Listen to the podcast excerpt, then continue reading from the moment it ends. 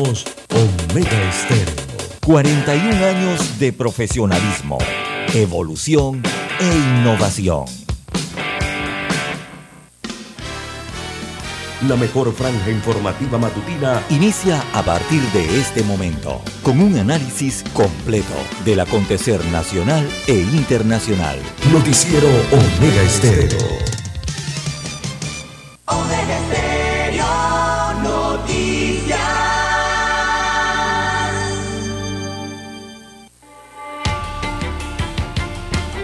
Continuación, los titulares, con los hechos que son noticias hoy.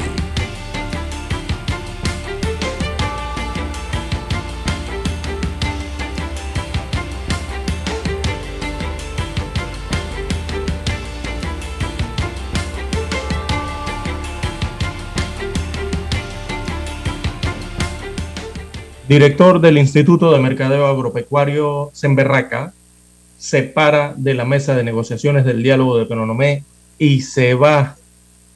Dirigentes le piden la renuncia de este funcionario al presidente de la República, Laurentino Cortizo. También para hoy, Colegio Nacional de Farmacéuticos avala decreto que permite la baja de medicamentos. Austeridad y transparencia son las ausencias del presupuesto general del Estado para la vigencia fiscal 2023, señalan empresarios eh, del país. También se concreta la primera compra de medicamentos críticos por desabastecimiento. En más informaciones eh, para la mañana de hoy, amigos oyentes, tenemos Panamá mueve los hilos de su política exterior para entrar al Consejo de Seguridad de las Naciones Unidas, la ONU por sus siglas. También dirigencia del PRD garantiza respaldo a Laurentino Cortizo. Se trata de los altos funcionarios gubernamentales y también integrantes del nuevo CEN del PRD y del CDN provinciales de este colectivo que sostuvieron durante el fin de semana una reunión de trabajo y análisis sobre la gestión del gobierno del presidente constitucional. También para hoy, amigos oyentes, tenemos que hay un presupuesto de 95.6 millones de dólares eh, para la Universidad Autónoma de Chiriquí. Es el total eh, que manejará la rectora durante el año 2023. También para hoy tenemos que el presidenta de la Corte Suprema de Justicia reconoce un rezago de las últimas 4.000 audiencias en ese órgano del Estado. También las investigaciones en la caja del Seguro Social señalan que la red maquillaba registro en almacén para sustraer los insumos médicos de esa institución. Esa red operaba en la policlínica Dr. Blas Gómez de Arraiján. Panamá aún sin transmisión comunitaria de la viruela símica, Así lo han revelado las autoridades de salud en el país. También para hoy, amigos oyentes, hubo un domingo bastante caliente en el sector este de la capital. Asesinaron a otro en caminos de Omar. Pacora. También un hombre fue asesinado eh, e hirieron a, su esposa, que estaba en estado de gravidez. Mataron a, otro ciudadano mientras visitaba eh, su mamá. Y recientemente, en la madrugada de hoy, en San Miguelito, también eh, se registró la muerte de otro ciudadano cerca a la gran terminal de transporte de San Miguelito. A nivel internacional, amigos oyentes, de relieve en el mundo tenemos que Taiwán denuncia nuevas incursiones de aviones y buques chinos en las inmediaciones eh, de la isla. También hay petición de Ucrania de vetar a los turistas rusos. Eso está dividiendo entonces a la Unión Europea. Policía de Nueva Zelanda busca en Corea del Sur a familiar de niños cuyos cuerpos eh, fueron encontrados en maletas. También Petro, en Colombia, avisa a los militares que se preparen para hacer un ejército de paz. Bien, amigos oyentes, estas y otras informaciones durante las dos horas del noticiero Omega Estéreo. Estos fueron nuestros titulares de hoy. En breve regresamos. Desde el dominante Cerro Azul, Omega Estéreo cubre las provincias de Panamá, Colón, Darién, Panamá Oeste y las playas en los 107.3. Continúa desde el majestuoso Cerro Canajagua en los 107.5, cubriendo todas las provincias centrales hasta el imponente volcán Barú en los 107.3 para las provincias de Chiriquí, Bocas del Toro y Veraguas. Omega Estéreo para todo Panamá.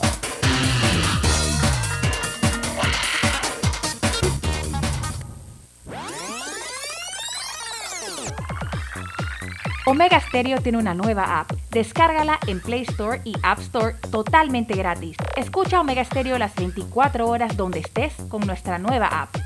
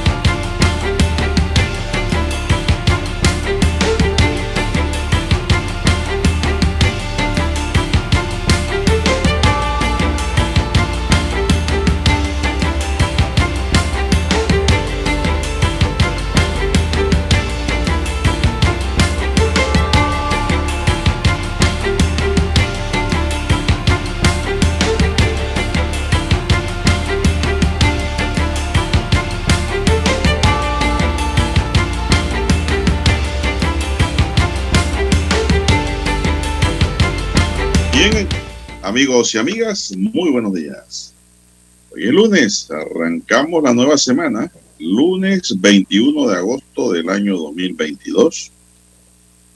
En el tablero de controles está don Daniel Arauz Pinto, en la mesa informativa les saludamos. César Lara.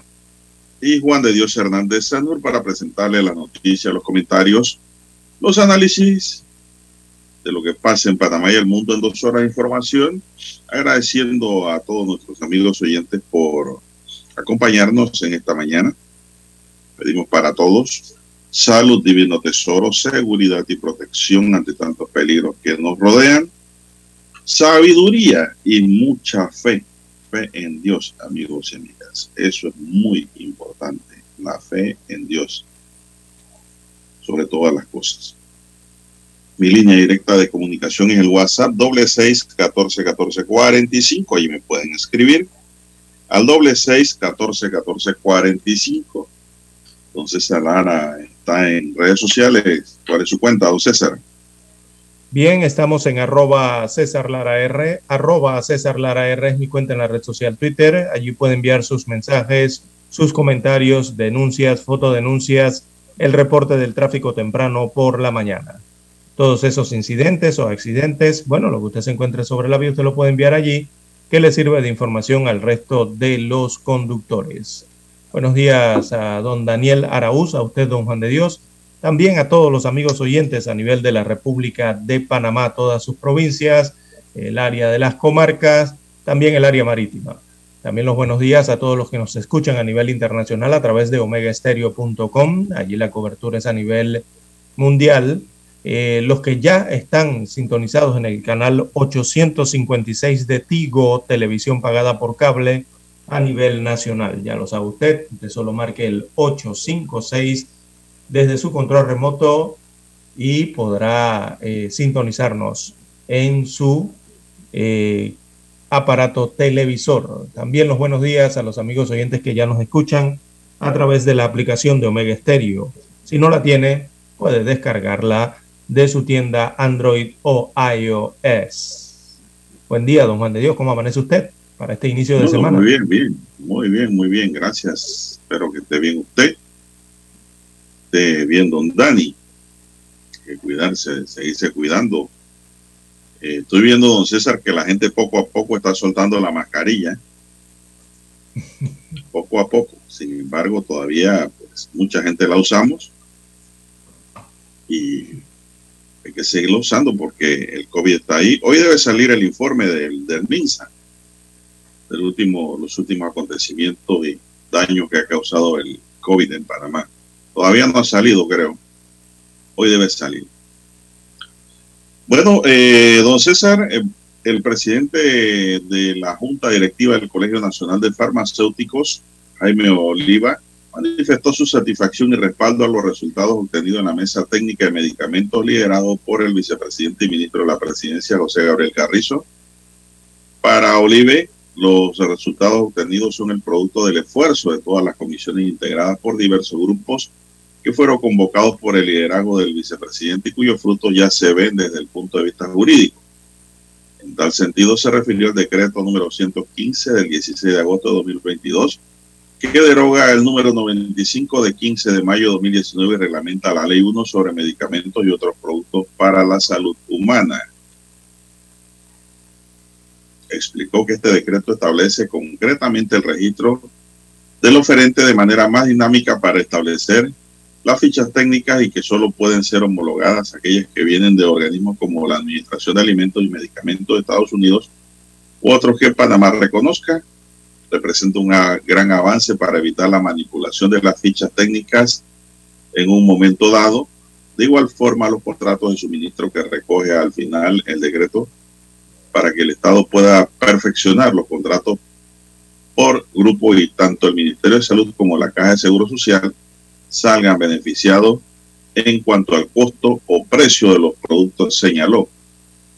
Mencionó además la resolución número 82 que establece la reducción del 30% sobre el precio de venta en relación a los precios que tuvieron vigente el 30 de junio de 2022 por los laboratorios fabricantes de medicamentos internacionales y la empresa distribuidora de medicamentos. Para Oliver, lo importante es garantizar la salud de los panameños al menor precio posible y enfocarse más en el aspecto preventivo de lo que dice don César, el presidente de la Junta Directiva del Colegio Nacional de Farmacéuticos de Panamá, Jaime Olive. No sé si tienen algún comentario. Si no, nos vamos a la pausa. En Don Juan de Dios hay que hacer la pausa también porque se ha concretado la primera compra de medicamentos críticos por desabastecimiento tema que está relacionado también este decreto a otro decreto ejecutivo que tiene que ver con medicamentos. Y es una compra que se ha hecho desde Colombia. Vamos a la pausa y retornamos.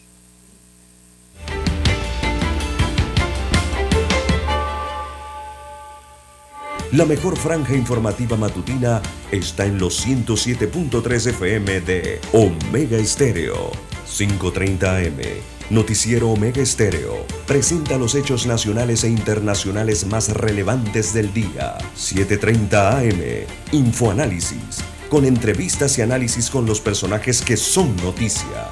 De 8 y 30 a 9 y 30 de la mañana, sin rodeos, con Álvaro Alvarado. De lunes a viernes, por Omega Estéreo. Para anunciarse en Omega Estéreo marque el 269-2237. Con mucho gusto le brindaremos una atención profesional y personalizada. Su publicidad en Omega Estéreo. La escucharán de costa a costa y frontera a frontera. Contáctenos 269-2237. Gracias.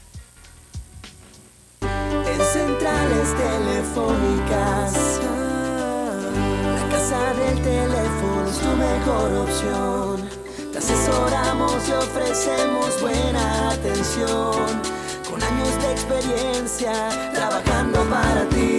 La casa del teléfono, ubicados en ya Brasil y vista hermosa. La casa del teléfono, líder de telecomunicaciones. La casa del teléfono, distribuidores de Panasonic. Ven a visitarnos casa del teléfono. 229-0465, lsdtcorp.com, distribuidor autorizado Panasonic.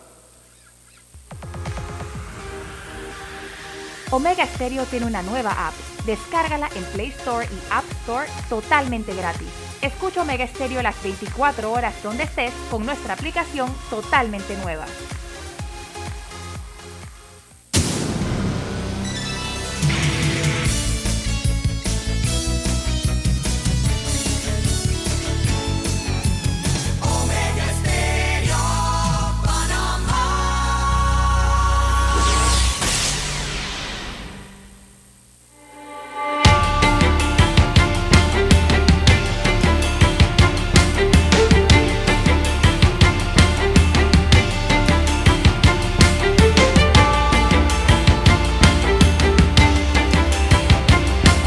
Bien, señoras y señores, seguimos.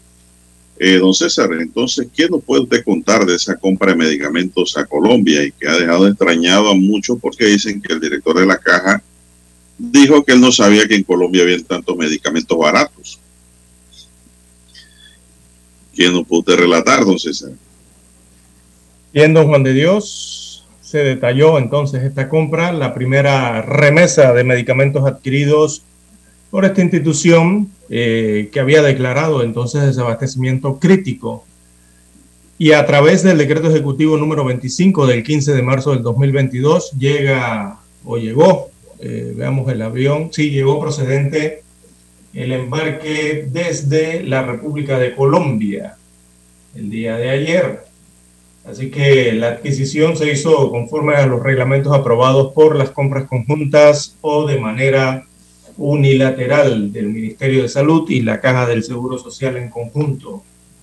Según se detalla, eh, la compra de estos productos forma parte de las negociaciones que se realizan en Colombia y que están encabezadas eh, por el director de la Caja del Seguro Social, Enrique Lao Cortés. Esto con la Asociación Nacional de Laboratorios Farmacéuticos de ese país el cual cuenta con altos estándares de eficiencia, dicen las autoridades locales, y calidad en sus medicamentos, por lo que se convierte en uno de los primeros aliados de Panamá en este proceso, según han detallado las autoridades panameñas.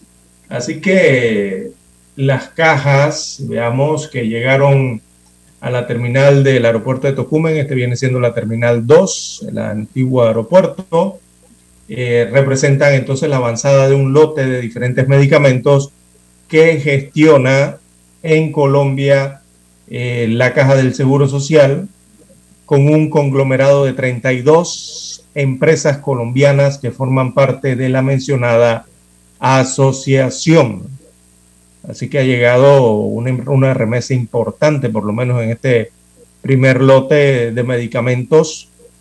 Eh, y que se maneja, eh, serán en volúmenes, eh, según destacan en un comunicado las autoridades de salud panameñas. Así que hay varios medicamentos ya autorizados en ingresar al país producto de esta compra.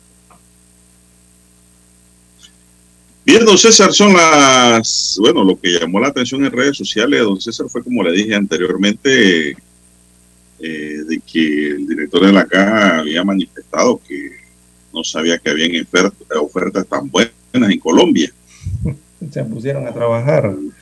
No me cabe a mí en mi cabeza eso, como un director de una institución que es una institución muy importante para los panameños, ¿no? Eh, que sea una, una institución de seguridad social, pues él no sepa que en Colombia hay mejores precios. Y eso lo estaba diciendo por ahí a cada momento Álvaro Alvarado, que en las redes sociales, Lo estábamos se sabe desde hace años. Y se sabe desde hace años. Nosotros también aquí lo decíamos porque teníamos la información y no hemos ido a Colombia y no dirigimos ninguna, ni siquiera la Dirección Nacional de Barrenderos de la Caja de Seguro Social. Y sabíamos eso. Yo no entiendo. Eh, no, no, no, no. Ese cuento no me lo creo yo. Sí, él sabía de que allá había buenos precios. Así que como están ahora asediados por la presión popular, eh, no les queda de otra, ¿no? Eh, tratar de justificar el por qué no hacían esto antes, no César. Y más la presión que ha creado Costa Rica sobre la forma en cómo ellos están trabajando el tema de medicamentos, que es un ejemplo para el resto de América Latina. Todo eso le crea presión al círculo. ¿Por qué digo nadie quiere problema, don César, con los círculos de poder económico? Porque lo primero que piensa eh, el funcionario dice, no, hombre, mañana pasado yo puedo depender de esta gente. Mañana pasado puedo buscar trabajo, oportunidades, hacer negocios y, no me metí con ellos cuando dirigí. No, señor, usted tiene que cumplir con su función constitucional y legal. Y todo el resto de la sociedad tiene que aceptarlo y comprenderlo y entenderlo y aceptarlo. Si un director está cumpliendo, como el policía que te pone la boleta, don César, puede ser tu vecino, pero si infraccionaste y te vio, y el resto de los conductores, todo el mundo vio que cometiste una infracción en la calle, él te tiene que poner la boleta, aunque sea tu vecino. Y tú tienes que entender que él está cumpliendo con su deber y no te tienes que enemistar por nada con esa persona. Al contrario, tienes que decirle, oye, estás cumpliendo con tu deber, hombre. Eso es muy bonito desde el punto de vista de la responsabilidad, la ética y el manejo de cómo debe funcionar una persona. Así mismo pasa acá. Nadie quiere pisar callos, nadie quiere problemas, eh, pero cuando la presión se le crea, entonces tratan de justificar una posición. Perdóneme que lo diga así, Lara, pero el pan, pan y al vino, vino. Así funciona este espacio informativo. Son las 5.57, Dani. ¿Hay alguna pausa? Si no, seguimos.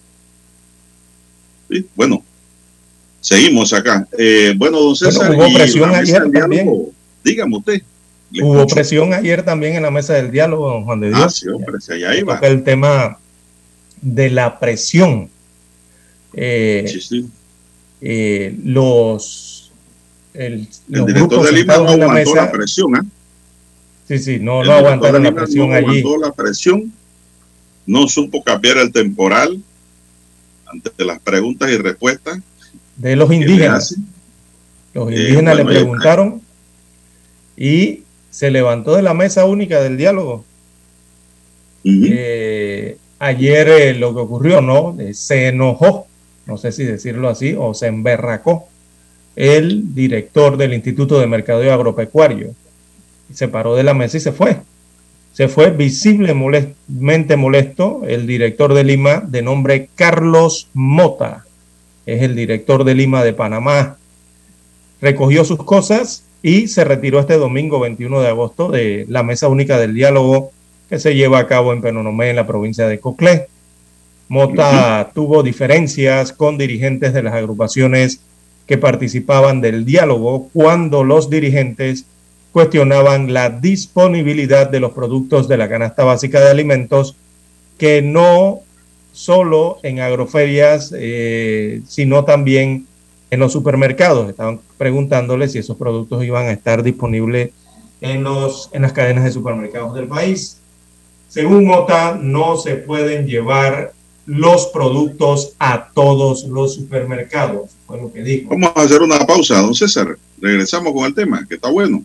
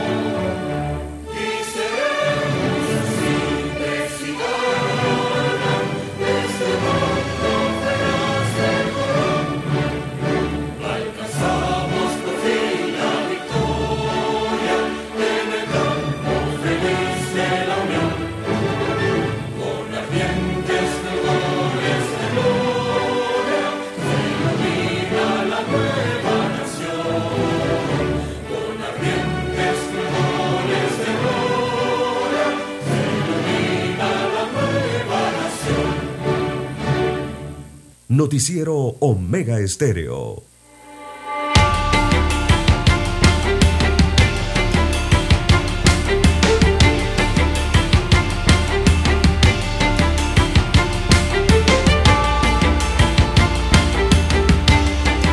Bueno, César, eh, continuamos con el tema.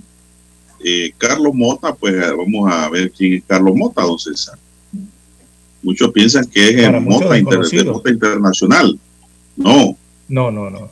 Carlos Mota Núquez es un productor chiricano que fue diputado de la República en el periodo 2014-2019 por el PRD, por el circuito 4-2 de Barú.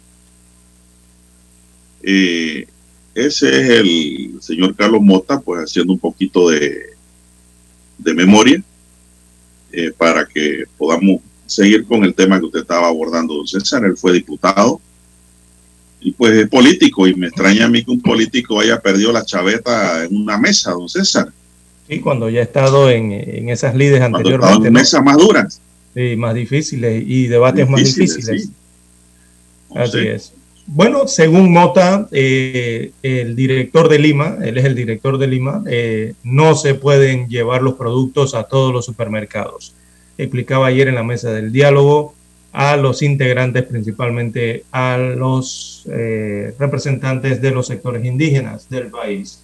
Decía Mota ayer, abro comillas, le cito, yo estoy trabajando ahora mismo con el equipo mío y el equipo de la presidencia en agarrar y hacer las tiendas a nivel nacional, por mientras eh, donde no podemos hacer tiendas, hacemos ferias en eso es lo que estoy, decía Mota. Este es el primer día que yo vengo a esta mesa de negociación. Estamos trabajando nuestro equipo para ver de qué forma podemos adquirir los 36 productos que tenemos para venderlos. Pero decirle que vamos a tener eso en los supermercados y tienda a nivel nacional, yo no sé. Yo estoy hablando por mí, como Carlos Mota, como director de Lima no estoy hablando como gobierno nacional. Cierro comillas, manifestó Mota, mientras los dirigentes le contestaban que igual el IMA es una institución del gobierno nacional.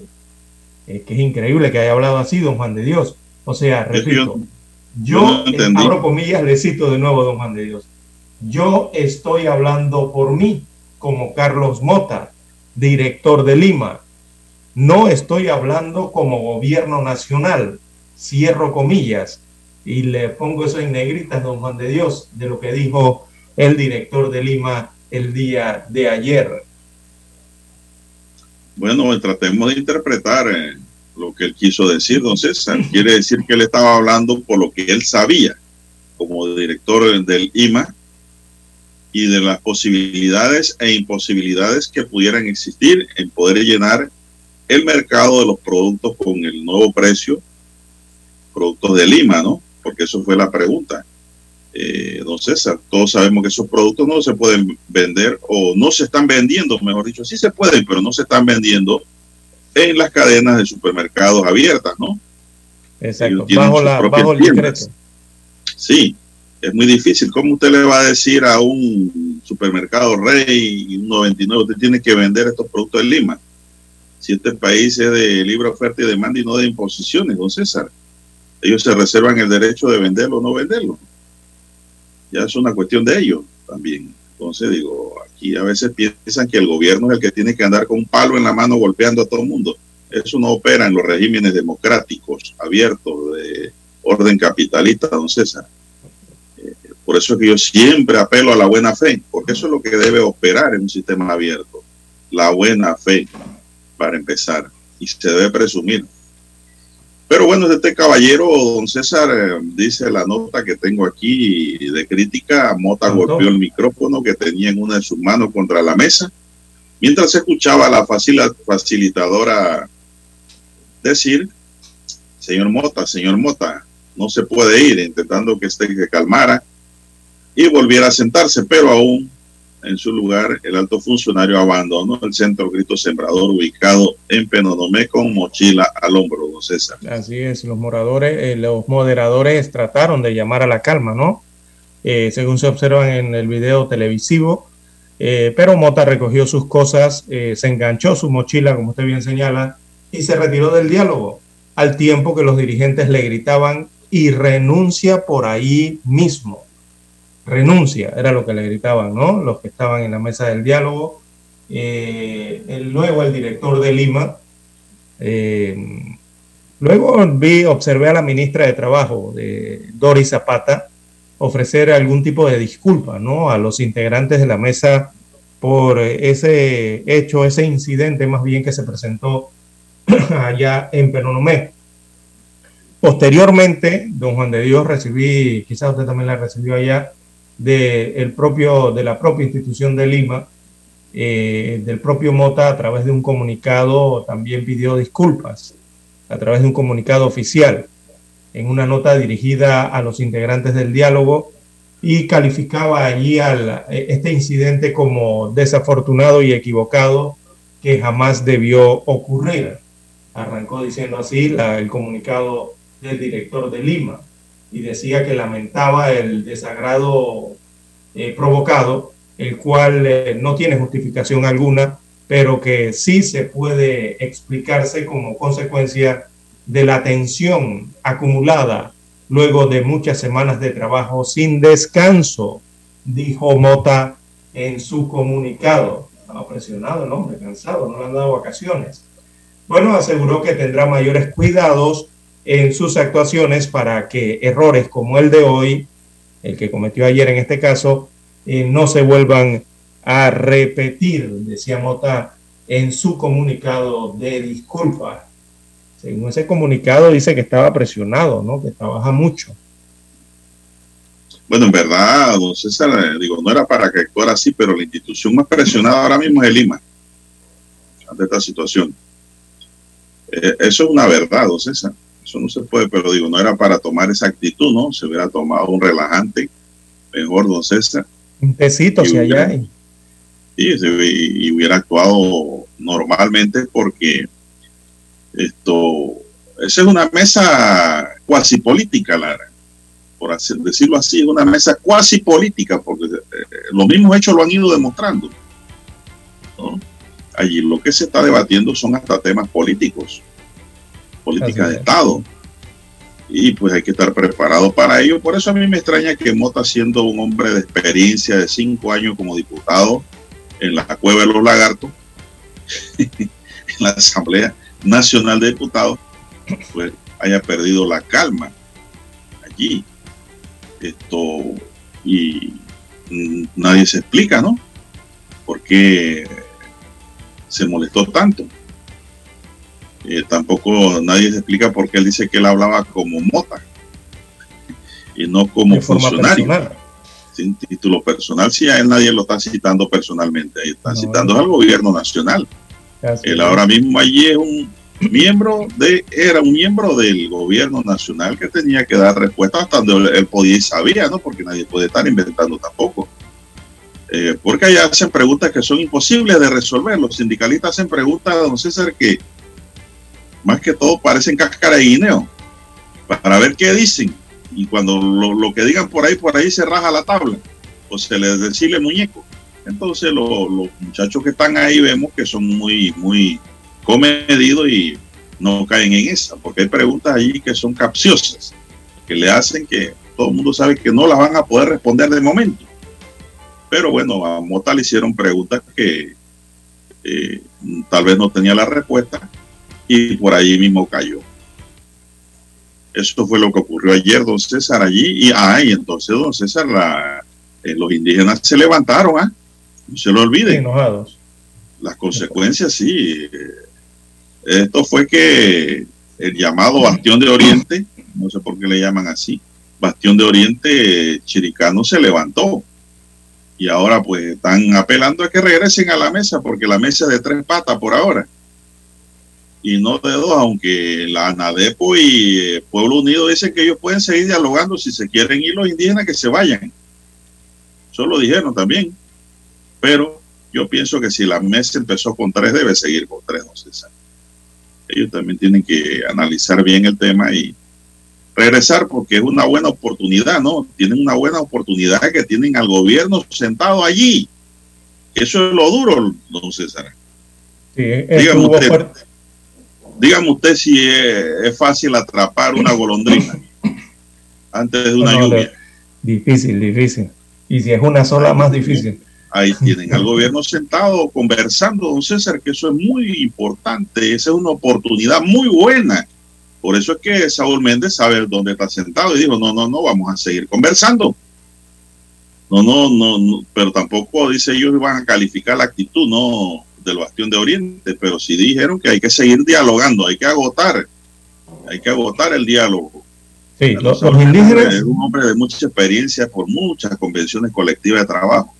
es el que más experiencia tiene en esa mesa en materia de conversación y diálogo negociación. Y negociación, exacto. Entonces, eh, él sabe por dónde camina y él lo dijo, vamos a seguir, vamos a seguir, aquí no es que nos vamos a parar. así es. Los dirigentes indígenas eh, que integran esas tres zonas de los sectores sociales, eh, bueno, discutían con el Ejecutivo las medidas para aliviar el alto costo de la vida. En eso es lo que ellos están molestos en estos momentos, ¿no? en el tema de las medidas eh, que se habían acordado para aliviar el costo de la vida y por ello se levantaron, se levantaron de la mesa y dieron, es más, dejaron un ultimátum de tres días, de 72 horas, para que el gobierno o el presidente de la República cumpla con los acuerdos de la canasta básica. Allí es donde está el, la problemática. Pero para allá, para el área indígena, don César, que es el área más difícil, y así lo reconoció el director de Acodeco ayer. hay que darle seguimiento al diálogo. Yo le doy seguimiento, don César. Si yo me puedo sentar un rato a ver televisión, me pongo a ver es el diálogo. No me pongo a ver películas ni novelas, nada de esas cosas. No, no, nada de eso. Me pongo a ver el diálogo, si están transmitiendo, no por Canal 11, porque eh, todos los días uno aprende algo nuevo tampoco hay que ser arrogante y decir que uno cree y sabe que se la sabe toda. No, todos los días uno aprende. Y somos estudiantes permanentes de la vida, don César, y por eso me pongo a ver el diálogo. Entonces, don César, eh, no sabemos el grupo indígena si regresa, Bastión de Oriente, ellos dieron 72 horas y sería una pena que no regresaran, entonces será. Yo creo que deben buscar buenos consejeros y analizar bien el tema y regresar, porque es allí donde se está debatiendo los problemas nacionales, con quienes realmente pueden coadyuvar a solucionar eh, alternativamente este tema, ¿no? como es la participación del Ejecutivo, así es, la alternativa de la paz y el diálogo allí, porque es una forma de solucionar y es la mejor y es la que tienen en estos momentos en su mano esa mesa tripartita en eh, Bueno, don César, y ayer se vio, don César, muchas preguntas que hacían los sindicalistas que el gobierno no tenía respuesta. ¿Y por qué? Porque esa respuesta era del sector empresarial, don César. Hay que entender que el gobierno no puede hablar ni por los empresarios si ellos no están allí. Le dijeron que no podían estar. Entonces también hay que entender esa parte, ¿no? El gobierno no va a tener muchas respuestas que corresponden realmente al sector económico, sector empresarial del país que quería participar. Entonces nos vamos a quedar lo más probable sin conocer una respuesta clara y precisa. Yo quisiera, a mí me hubiera gustado que esas preguntas difíciles al gobierno se las hicieran al grupo empresarial que quería participar, don César. Sí, pero bueno, están para la segunda etapa, según el cronograma. Hay que hacer la pausa. Avanzada. Sí. Vamos a la pausa. Hay que hacer la pausa.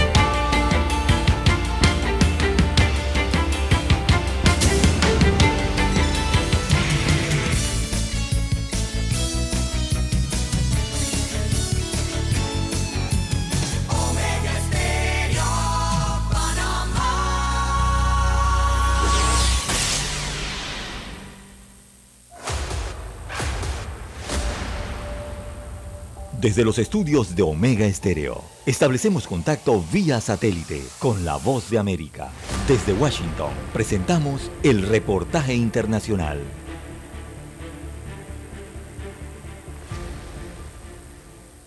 En medio de la crisis económica que vive Estados Unidos, el trabajo resulta ser uno de los mejores índices de la nación. Sin embargo, según cifras oficiales, sigue habiendo una gran brecha entre la oferta y la demanda laboral en el país. Algunos especialistas atribuyen esta realidad a factores como la pandemia, el envejecimiento de la población que desató una oleada anticipada de jubilaciones y un importante descenso en la cantidad de migrantes que llegan al país. Según el más reciente reporte presentado por el gobierno del presidente Biden, durante el mes de junio se registraron más de 10 millones de vacantes en Estados Unidos y solo 6 millones de personas buscaron trabajo, un fenómeno que ha afectado a los empresarios, quienes a pesar de ofrecer mejores garantías como aumentos en los salarios y prestaciones, no logran impulsar la contratación de personal para cumplir las expectativas generadas por un mercado frenético.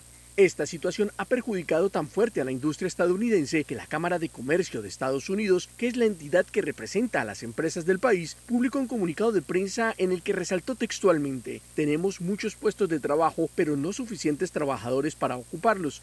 La entidad destacó que un número relevante de las personas que dejaron sus puestos de trabajo por la pandemia del COVID-19 nunca regresaron, creando un déficit de personal que ya supera los 3 millones de personas. Un elevado porcentaje de los trabajadores que abandonaron la fuerza laboral del país simplemente se jubilaron durante los últimos años, aprovechando las condiciones del mercado, un factor que según algunos especialistas demuestra que la población estadounidense sigue envejeciendo. Otro de los problemas generados a raíz de la pandemia del COVID-19 es que ante la escasez de personal para atender los centros de cuidado para niños, los padres se ven obligados a pagar mucho más por este servicio, lo que forzó a que muchas madres no volvieran al trabajo, debiendo quedarse en casa al cuidado de los más pequeños. Paralelamente, Diane Snow, economista jefe de la Red Multinacional de Servicios Profesionales KPMG, dijo textualmente a la agencia de noticias de Associated Press, no hemos tenido una migración al ritmo para reemplazar a los baby boomers, refiriéndose a las estrictas políticas migratorias fijadas por la administración del expresidente Donald Trump y que sumadas al impacto del COVID-19 terminaron por reducir drásticamente la cantidad de extranjeros que ingresaron al país, afectando la renovación de la mano de obra en muchos sectores de la industria estadounidense. Héctor Contreras, Voz de América, Washington. Escucharon vía satélite desde Washington el reportaje internacional. La mejor franja informativa matutina está en los 107.3 FM de Omega Estéreo, 530 AM. Noticiero Omega Estéreo presenta los hechos nacionales e internacionales más relevantes del día. 730 AM. Infoanálisis, con entrevistas y análisis con los personajes que son noticia de 8 y 30 a 9 y 30 de la mañana, sin rodeos, con Álvaro Alvarado, de lunes a viernes, por Omega Estéreo.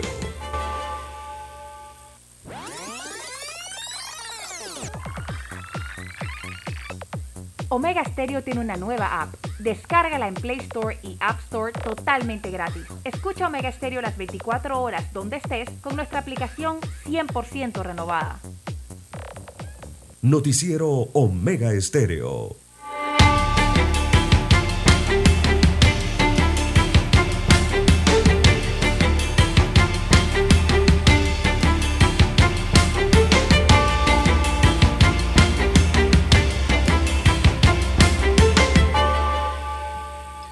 Bueno, don César, y ayer pues, como quien dice, no faltaba otra, ¿no?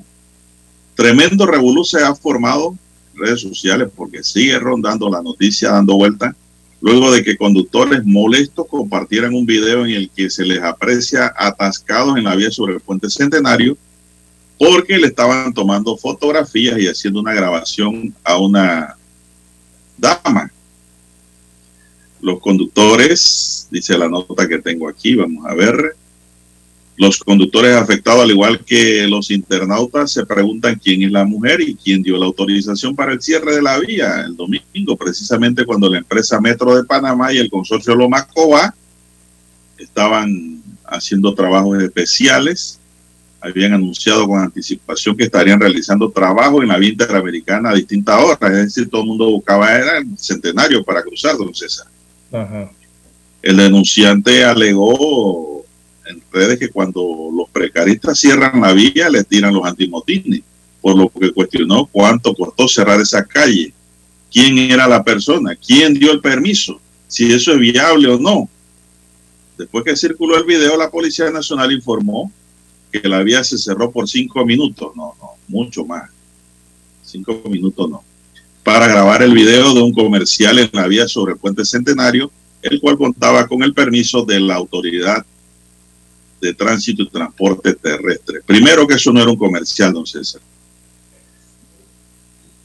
Por lo que vi, tendrán que demostrar que era un comercial y sacarlo comercialmente para probar eso, si no, pudo, haber sido una actividad privada. Sobre el tema dice un internauta, no se les ocurrió que era muy mala idea cerrar ese puente temporalmente. ¿Acaso no pudieron usar mejor el puente atlántico en Colón, que tiene mucho menos tráfico para esas filmaciones? Dice el internauta, don César. Bueno, lo cierto es que todavía no hay una claridad, don César. No, no, hay una indignación total eh, eh, por los que circulaban en, esa vía, ¿no? Eh, y al ver, porque todos vieron que se trataba de una sesión de fotos para una especie como para una quinceañera, ¿no? O algún comercial. Es que no, no, no, está claro si era una sesión personal, privada, de, no sé, algún, alguna quinceañera, algún cliente o si se trata de un anuncio comercial que involucra el tema de quinceañera. Eh, ahí es donde está la, un comercial. Sí, ahí es donde está la situación, ¿no? Eh, esto obligó incluso a la, a la Policía Nacional a, a, tratar de aclarar la situación el día de ayer, don Juan de Dios, ante la andanada, ¿no? Que se estaba registrando. bueno, yo hago una pregunta, don Por esa indignación, ¿no? ¿Cuál es la diferencia si es comercial o si es un tema especial de alguien?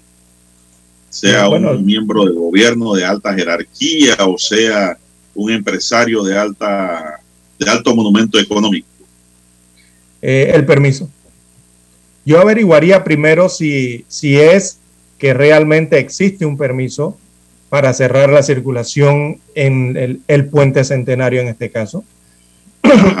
averiguaría eh, qué empresa es y sobre todo, sobre todo, don Juan de Dios, pero esos datos los debe tener el Esos permisos, ¿quién firmó esos permisos? Bueno, y si es eh, verdad que en el permiso, y si es verdad que en el permiso, de verdad, eh, hoy estarían en la puerta del tránsito, los medios preguntándole al director de tránsito qué empresa era y qué comercial se estaba grabando. Exactamente. Y si de verdad existía el permiso, y si el permiso dice allí, si el permiso leerlo dice, eh, si se permitía cerrar la vía.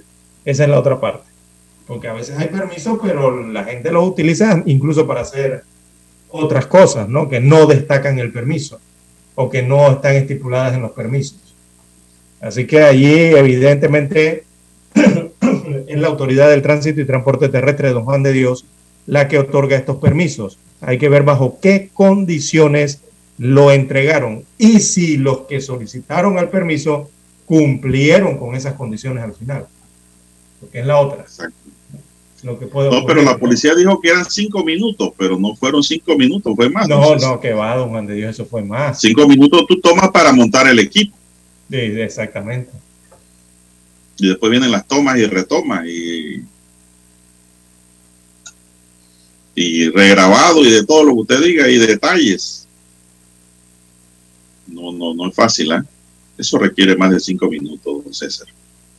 Esto ocurrió en pleno domingo, don Juan de Dios, en la mayor hora del tráfico del domingo y sobre todo a lo que ya usted señalaba, que habían trabajos, ¿no? Que se estaban realizando en esas horas también en la área del Puente de las Américas, que es el segundo puente que, que conecta a ambas provincias, tanto Panamá Oeste como Panamá, siendo, bueno, el de las Américas el, eh, el que más se utiliza en este caso también, ¿no? Y también Lomacoba, como estaba eh, realizándose la ejecución de trabajos allí.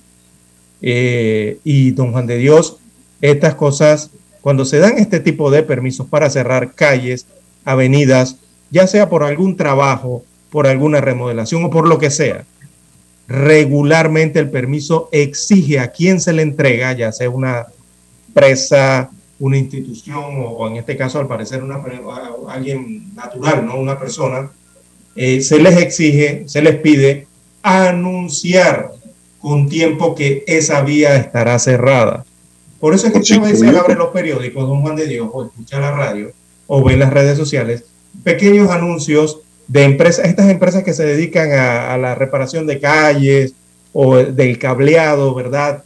Eh, en la ciudad o en las provincias, o que van a hacer algún tipo de trabajo sobre la vía. Bueno, César. Eh, presente, a veces anuncian, ve usted unos pequeños cuadritos en los cuales anuncian que de tal a tal hora tienen un permiso y que de tal a tal hora del día eh, se va a ver interrumpido de, en un carril, en dos carriles o toda la vía eh, la circulación. Pero en este caso, ¿usted vio algún anuncio de eso en la televisión, en la radio, en los periódicos, siquiera en las redes sociales? Bueno, los medios hablaban de que era una quinceañera, don César. claro que a lo mejor estaba haciendo algún comercial, ¿no? No sabemos. Puede ser, y eh, lo, cierto después, lo cierto es que después fueron a grabar a Westland Mall. Sí. Allí vi en redes de que también estaban filmando ahí en Westland Mall, ¿no? Pero ya no estaban causando afectaciones a terceros. general. Sí, ahí era un centro comercial. Aquí es porque era una de las vías principales del país, que no es la vía interamericana para aquellos que están diciendo que la interamericana la vía interamericana es la que pasa por el puente de las Américas. De las Américas, exacto, sí. Esa es la. No es lo mismo. Acá son accesos. de orientación a nuestros amigos oyentes y, e internautas que escriben. Sí, la carretera nacional es la que va hacia el puente de las Américas, la que va de los accesos este y oeste y el puente centenario son esos, ¿no? Carreteras secundarias. Bueno, lo cierto, César, es que de pronto mañana vemos el comercial. y les hizo bonito día. ¿eh? Sí, pero digo, los permisos se dan, don César, pero se deben dar para cosas debidamente justificadas, ¿no? Así es. Eso es lo que hay que ver, qué es lo que va a salir en ese comercial si es que sale. Bien, son las 6:29 minutos 59 segundos. Vamos a la pausa, don Dani, porque tenemos que escuchar el periódico. Para anunciarse en Omega Estéreo Marque el 269-2237. Con mucho gusto le brindaremos una atención profesional y personalizada. Su publicidad en Omega Estéreo. La escucharán de costa a costa y frontera a frontera. Contáctenos 269-2237. Gracias. Omega Estéreo, 24 horas en FM Estéreo. Desde los estudios de Omega Estéreo, establecemos contacto vía satélite con la voz de América. Desde Washington, presentamos el reportaje internacional.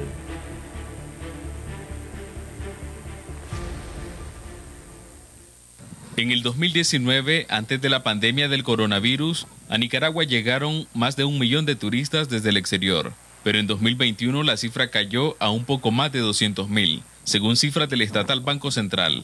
La Cámara Nacional de Turismo sostiene que el descenso se debe en buena parte a que las aerolíneas estadounidenses no han reanudado operaciones en el país. Nicaragua no ha podido restablecer su conectividad aérea a los niveles que teníamos pues antes de la pandemia, mientras que en el resto de los países de la región se ha restablecido la conectividad. Las aerolíneas suspendieron operaciones desde 2020 por la pandemia. La ausencia de las empresas ha dificultado el ingreso significativo de turistas norteamericanos y de otras nacionalidades.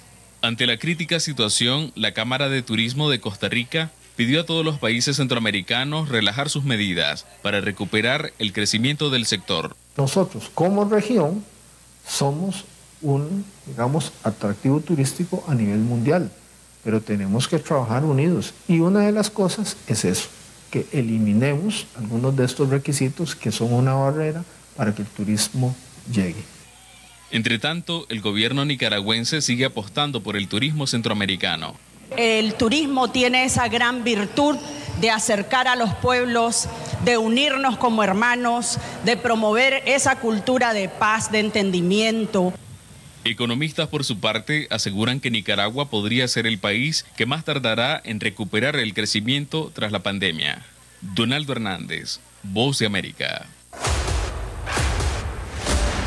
Escucharon vía satélite desde Washington el reportaje internacional.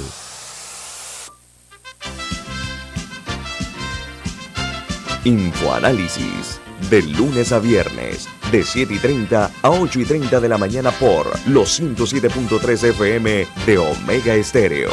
Con Guillermo Antonio Adames, Rubén Darío Murgas, Camila Adames Arias y Milton Enríquez. Infoanálisis, el programa para gente inteligente como usted.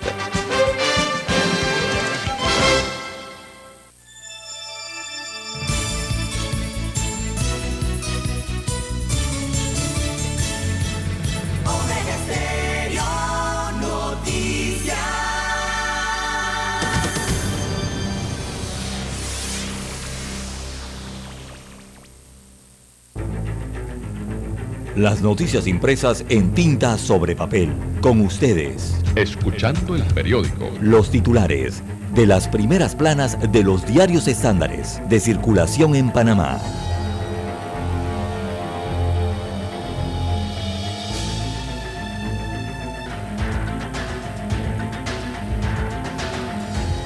Bien, amigos oyentes, el diario La Prensa titula para hoy la falacia matemática del incentivo fiscal al turismo. Es un análisis especial que tiene hoy el diario La Prensa en la discusión sobre la derogatoria de la ley 314 del 21 de julio del 2022 de incentivos al turismo. Sus defensores han enfatizado el derrame económico de las inversiones y que el Estado recuperará el sacrificio fiscal efectuado a corto plazo a cambio de mejores ingresos tributarios en el tiempo, destaca parte del análisis en la temática de turismo. Bien, eh, medicamentos, eh, no todo está dicho, dice el diario La Prensa, el Estado debe con urgencia resolver el abastecimiento de los medicamentos en la caja del Seguro Social para realmente modificar la estructura de precios en el país, de acuerdo a actores de esta industria. También inflación y recesión eh, y cómo proteger los patrimonios. Es la segunda parte de un análisis que hace la prensa como, eh, de cómo vivimos o, cómo, cómo, vieron la estrategia en la entrega anterior, ¿no? Eh, es útil tratarlas de pronosticar cuando vendrá la próxima recesión, destaca el reporte. Igualmente impredecibles son los llamados beer markets, bajones del 20% o más en los precios de las acciones que ocurren en promedio cada tres o cuatro años. Parte de un análisis de la sección de Economía y Finanzas del diario La Prensa. En más nacionales de la prensa, 95.6 millones de dólares de presupuesto para la UNACHI en el 2023. Ese es el total. Eh, un total de 595 millones 541.163 eh, invertirá en la educación universitaria del Estado, esto a nivel global, según los presupuestos para la vigencia fiscal 2023 de las cinco universidades oficiales. De ellas, a la UNACHI le han asignado 95.6 millones de dólares para el año 2023. También indígenas se levantan de la mesa única del diálogo la corrupción, uno de los temas eh, bandera eh, de en esta mesa eh, del diálogo y también de las protestas y los cierres de calles que paralizaron el país en julio pasado, bueno, quedó en la cola del diálogo de Peronomé entre el Ejecutivo y las tres organizaciones sociales que tomaron la vocería del movimiento. También tenemos para hoy en el diario La Prensa intercambiador tiene 98.6% de avance, destaca eh, la empresa costarricense MECO, que se adjudicó la construcción del intercambiador vial que facilitará la entrada y salida de la antigua base militar de Howard, hoy conocida como Panamá Pacífico. Así que eso tiene ya un 98.6% de avances. También empresas argentinas rechazan pago adelantado de impuestos. Esto es una internacional de la prensa. Dice que los empresarios en este país del Cono Sur cuestionaron a su gobierno por aumentar la presión tributaria al imponer a las empresas un pago adicional y por adelantado del tributo a las ganancias. Esto llega en momentos en que el, país suramericano enfrenta una grave crisis económica. También para hoy el diario La Prensa titula, Presidenta de la Corte Suprema de Justicia reconoce un rezago de unas 4.000 audiencias en ese órgano del Estado. Se trata de la magistrada presidenta del órgano judicial, ella es de nombre María Eugenia López Arias, informó que existe un rezago de al menos 4.000 solicitudes de audiencias preliminares que deben ser evacuadas antes que culmine este año 2022. Eh, También eh, Fitch eh, Rating aumenta la calificación de fortaleza financiera a A o A. La calificación vendría siendo A PAN, ¿verdad? De Worldwide Medical Assurance. También Panamá, aún sin transmisión comunitaria de viruela símica. Esto se ha dado a conocer el día de ayer, durante la última semana epidemiológica comprendida entre el 14 y 20 de agosto.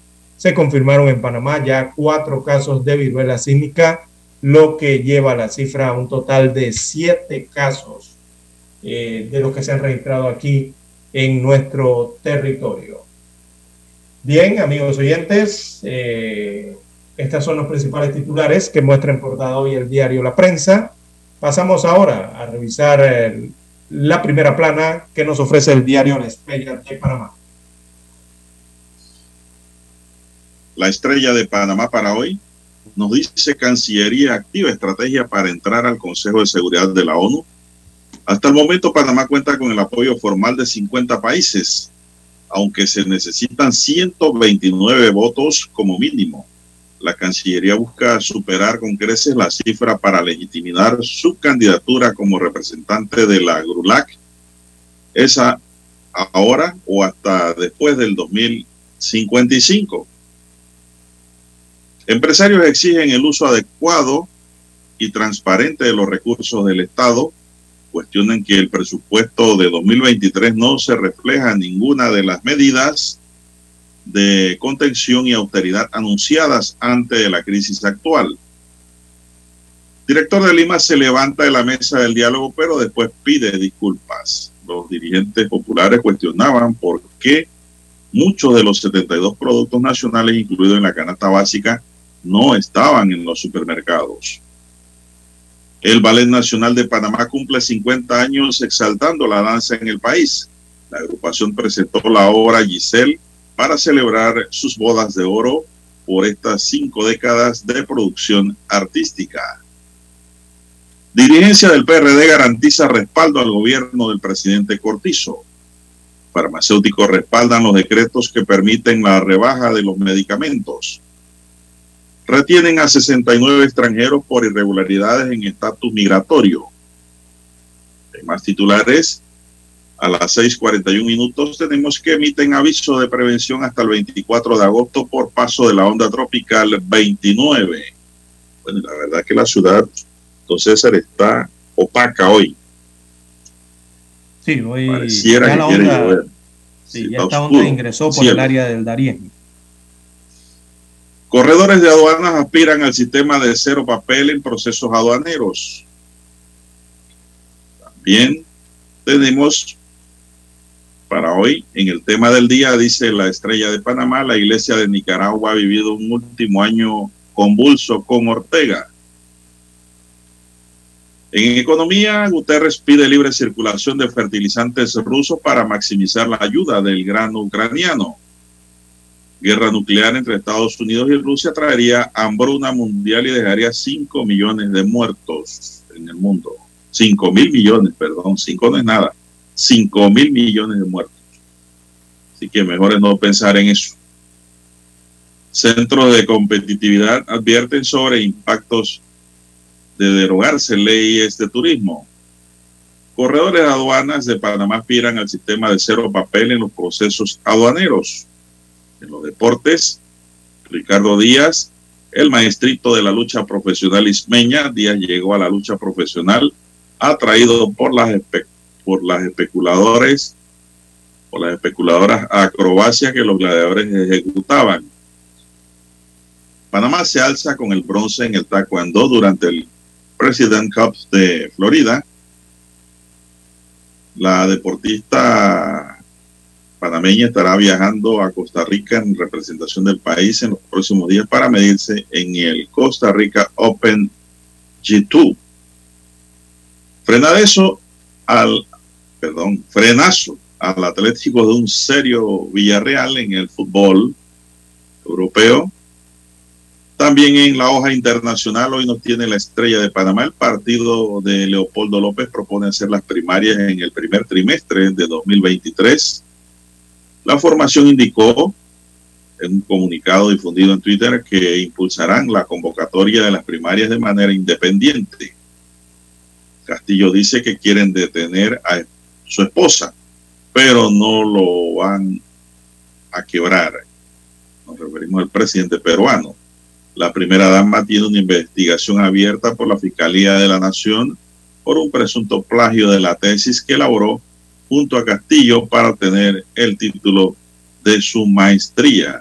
Don César, tiene usted un plagio de una tesis. Está en la esfera penal allá de Perú. Obispos nicaragüenses instan a pedir libertad de Rolando Álvarez y no negociar. Las relaciones entre los sandinistas y la Iglesia Católica de Nicaragua han estado marcadas por roces y desconfianzas en los últimos 43 años. Biden, Macron y Johnson, además de Sol, refrendan en una llamada su apoyo a Ucrania. Los cuatro acordaron la necesidad de evitar operaciones militares cerca de la planta y la importancia de que un equipo del Organismo Internacional de Energía Atómica visite el lugar. Amigos y amigas, estos son los titulares del diario La Estrella de Panamá y concluimos así la lectura de los titulares correspondientes a la fecha.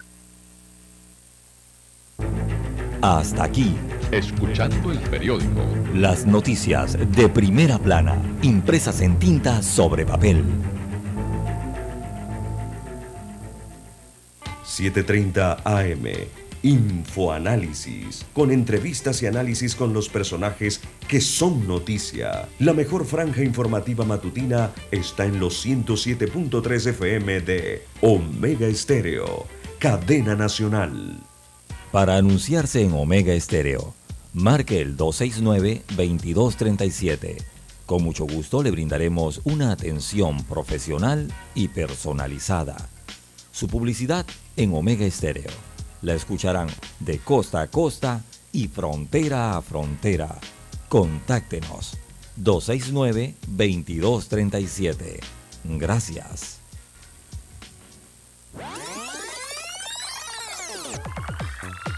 Omega Stereo tiene una nueva app. Descárgala en Play Store y App Store totalmente gratis. Escucha Omega Stereo las 24 horas donde estés con nuestra nueva app.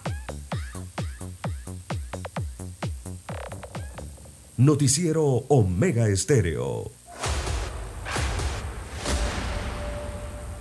Desde los estudios de Omega Estéreo, establecemos contacto vía satélite con la voz de América. Desde Washington, presentamos el reportaje internacional.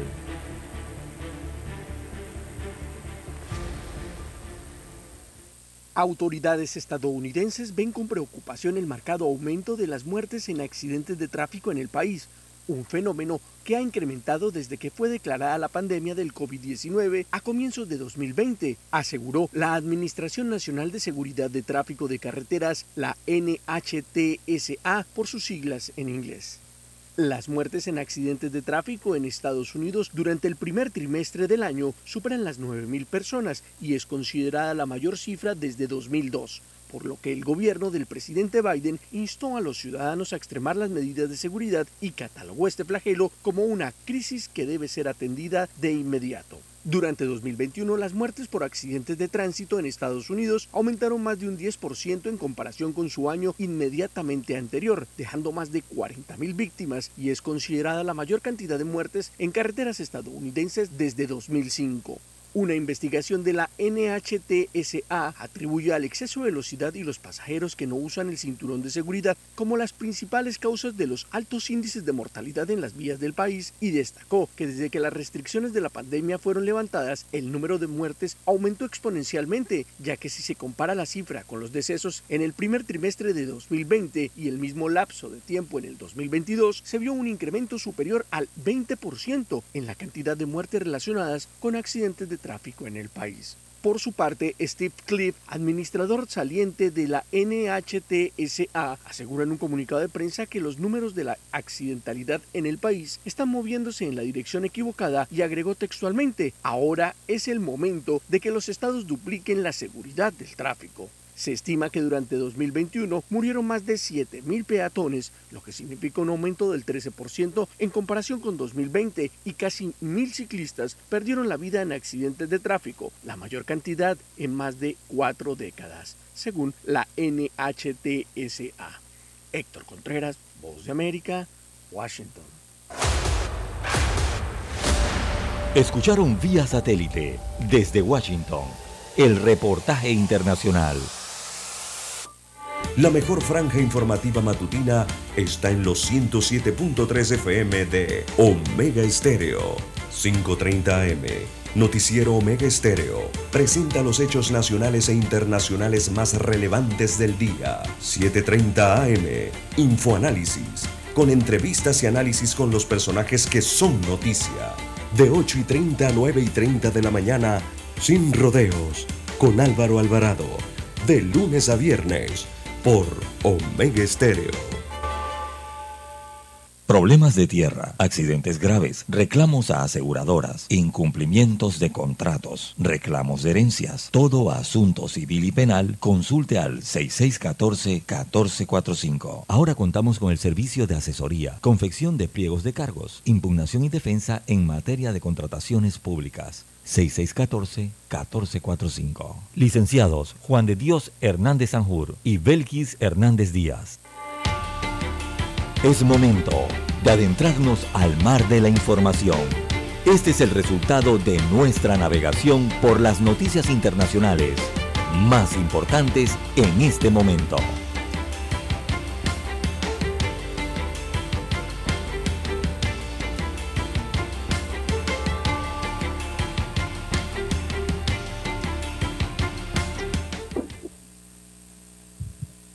Bien, amigos oyentes, las 6.50 minutos, 6.50 minutos eh, de la mañana en todo el territorio nacional.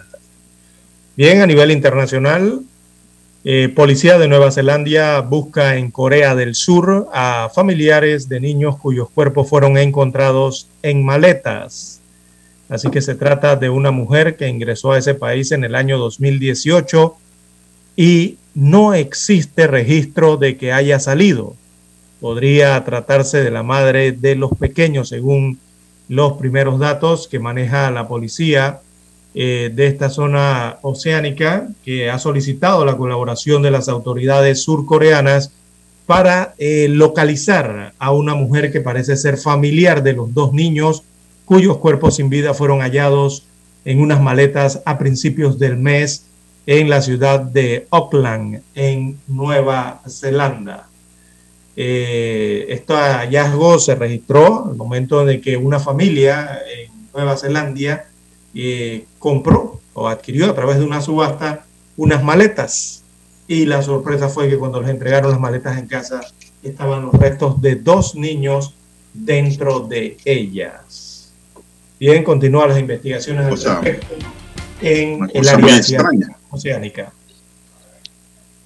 Bueno, César, el presidente de Perú, Pedro Castillo, dijo ayer que quieren llevarse y engrietar a su esposa Lilia Paredes, quien fue interrogada como testigo en una investigación preliminar de la Fiscalía de una presunta red de corrupción en julio. Sé que se van a llevar a mi esposa, quieren engrietarla y quieren engrietar también al resto de mi familia.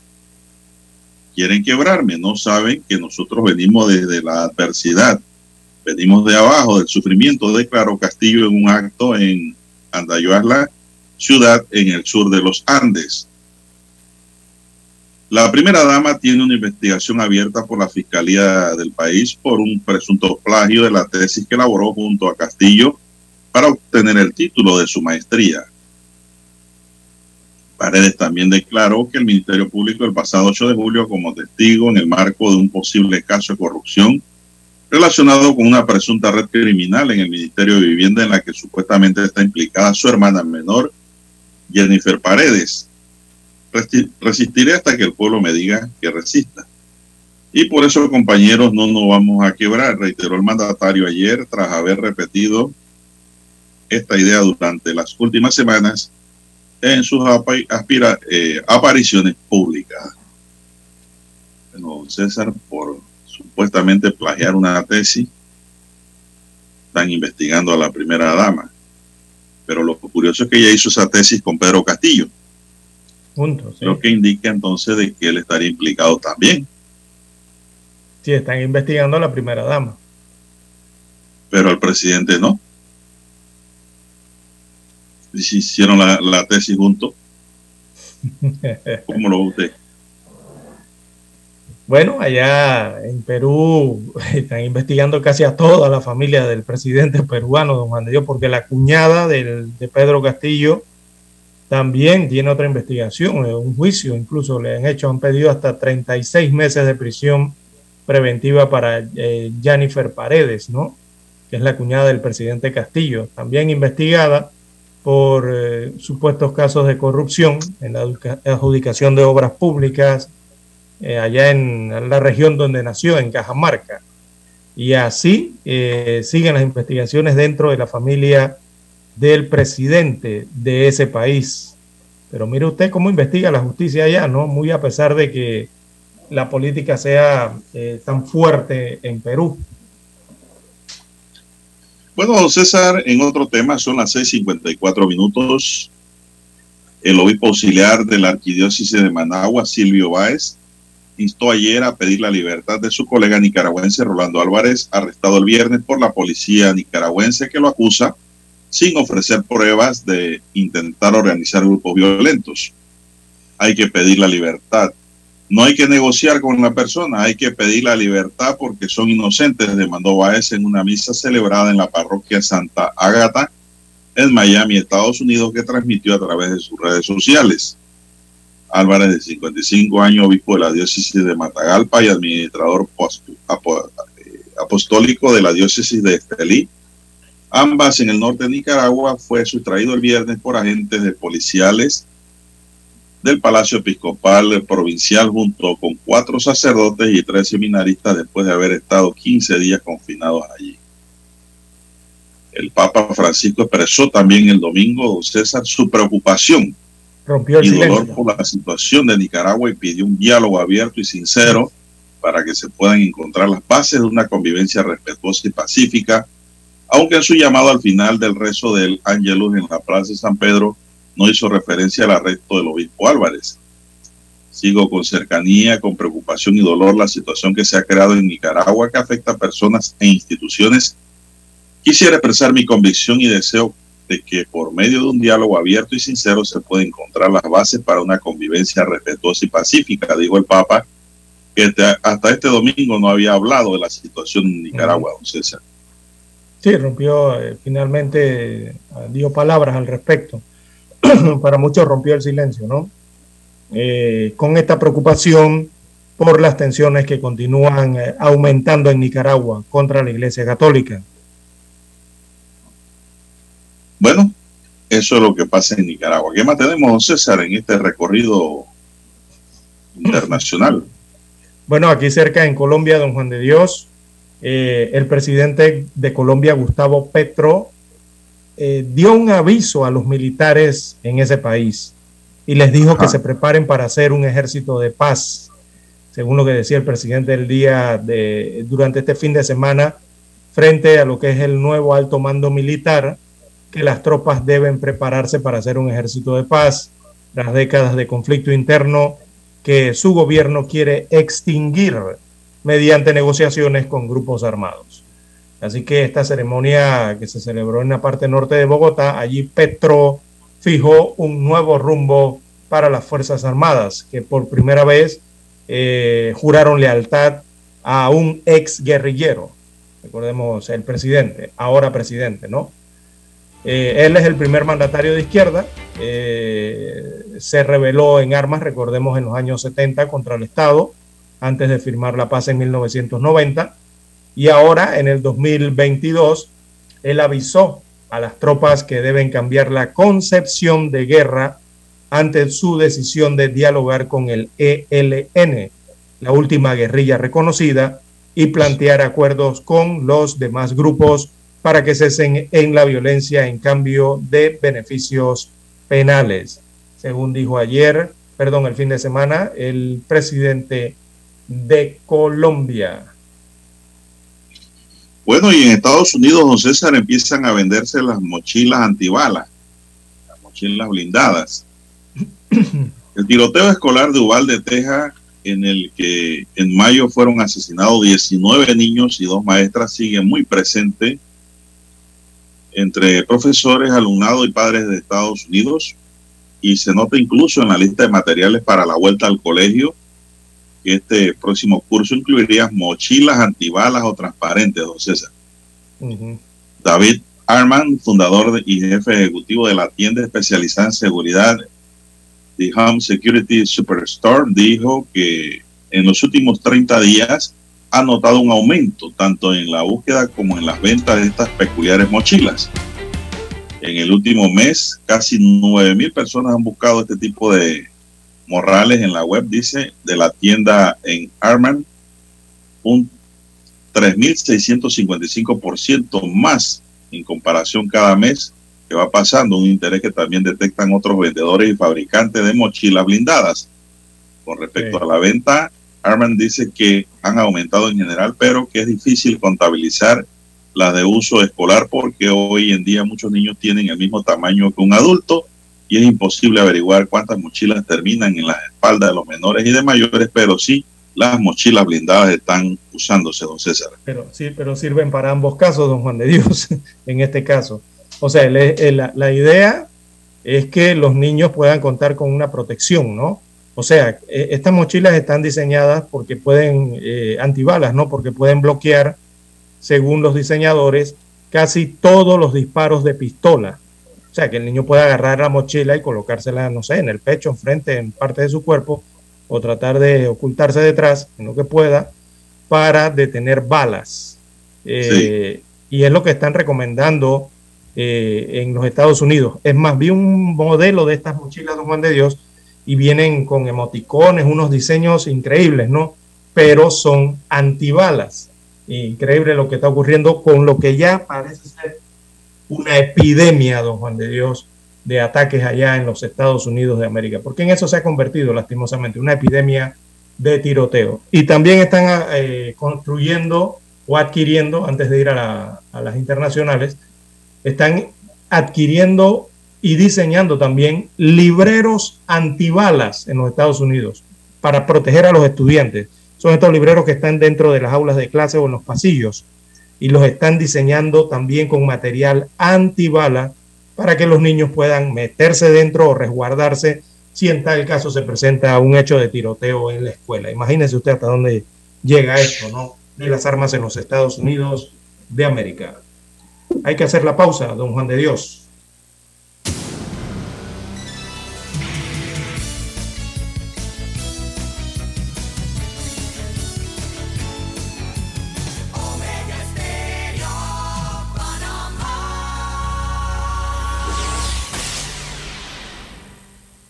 El satélite indica que es momento de nuestra conexión. Desde Washington vía satélite y para Omega Estéreo de Panamá, buenos días América.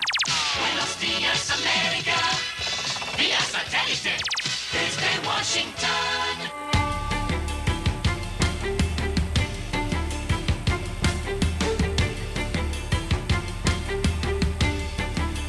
Desde Washington les informa Henry Llanos. Crece la expectativa sobre la investigación del FBI en la propiedad del expresidente Donald Trump. Nos informa Celia Mendoza. Dejando clara su inclinación para hacer parcialmente pública la orden juramentada que llevó a que la Corte autorizara al FBI a ejecutar una búsqueda legal de la residencia del expresidente Donald Trump, el juez Bruce Reinhardt le pidió a la Fiscalía que prepare una versión que podría llegar a las manos del pueblo estadounidense la próxima semana. Se ordena que antes del mediodía hora del este del jueves 25 de agosto de 2022, el gobierno presente bajo sello las redacciones propuestas que establezca la justificación de las redacciones propuestas. Celia Mendoza, Voz de América, Miami. Por su parte, el ex vicepresidente estadounidense Mike Pence dijo que no se llevó ninguna información clasificada con él cuando dejó el puesto. La relación es notable ahora dado que agentes del FBI confiscaron documentos clasificados y de secreto máximo en la residencia de su ex jefe en Florida el 8 de agosto, cuando investigaban violaciones potenciales de tres leyes federales. El expresidente Donald Trump ha dicho que los documentos confiscados por los agentes estaban todos clasificados.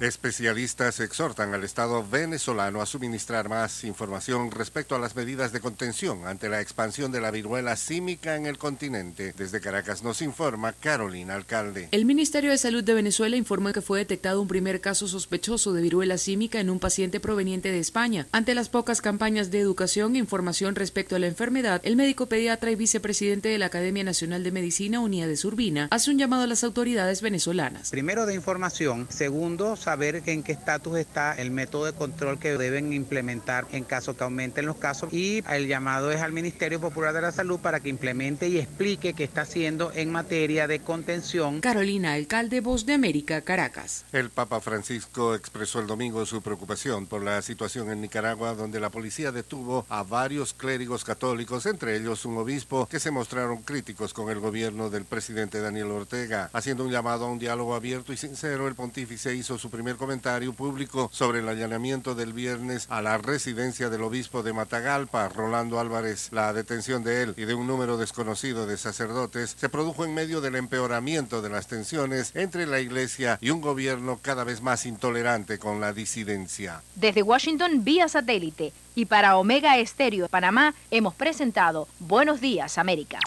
Buenos días, América. Vía satélite. Desde Washington. La mejor franja informativa matutina está en los 107.3 FM de Omega Estéreo. 5.30 AM. Noticiero Omega Estéreo. Presenta los hechos nacionales e internacionales más relevantes del día. 7.30 AM. Infoanálisis. Con entrevistas y análisis con los personajes que son noticia. De 8 y 30 a 9 y 30 de la mañana. Sin rodeos. Con Álvaro Alvarado. De lunes a viernes por Omega Estéreo. Desde hace 60 años, Industrias Correagua trabaja para este país porque cree en Panamá y su crecimiento. Haciendo los techos que te protegen de la lluvia, haciendo que el edificio donde trabajas sea más fuerte y duradero y que la escuela donde estudian tus hijos sea tan sólida como su futuro. Dentro de miles de edificios, casas y estructuras de este país, corre algo tan fuerte como el orgullo panameño.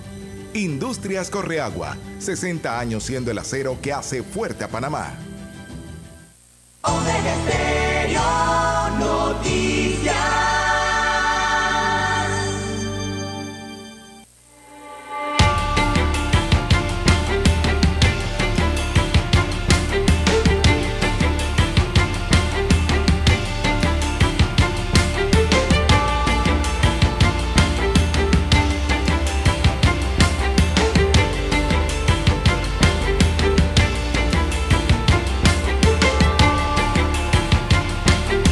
La mañana de ayer en el sector de Nueva Esperanza, en el corregimiento 24 de diciembre, un hombre fue asesinado de varios disparos.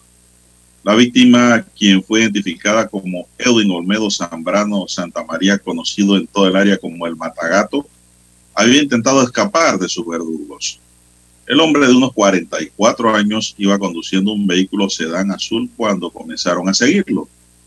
Edwin ingresó a una vereda, pero sus agresores ya lo habían logrado herir. Se bajó del auto y allí cayó al suelo boca abajo sin signos vitales. Los implicados en ese hecho tras cometido el crimen huyeron y dejaron el vehículo en el que se transportaban abandonado en el sector de Cabra, en Pacora. La Policía Nacional pues, llegó a la escena con el Ministerio Público para iniciar esas investigaciones de rigor. Es importante señalar que en este caso vinculan como autor intelectual a un individuo conocido como el alias de Moisés. Ya lo están buscando. Se conoció que Edwin vivía en Nuevo Tocumen. Una fuente ligada a la investigación dio a conocer que la víctima tenía un amplio historial policivo también. En 2011 se le relacionó un hecho de homicidio con armas de fuego en Río Abajo.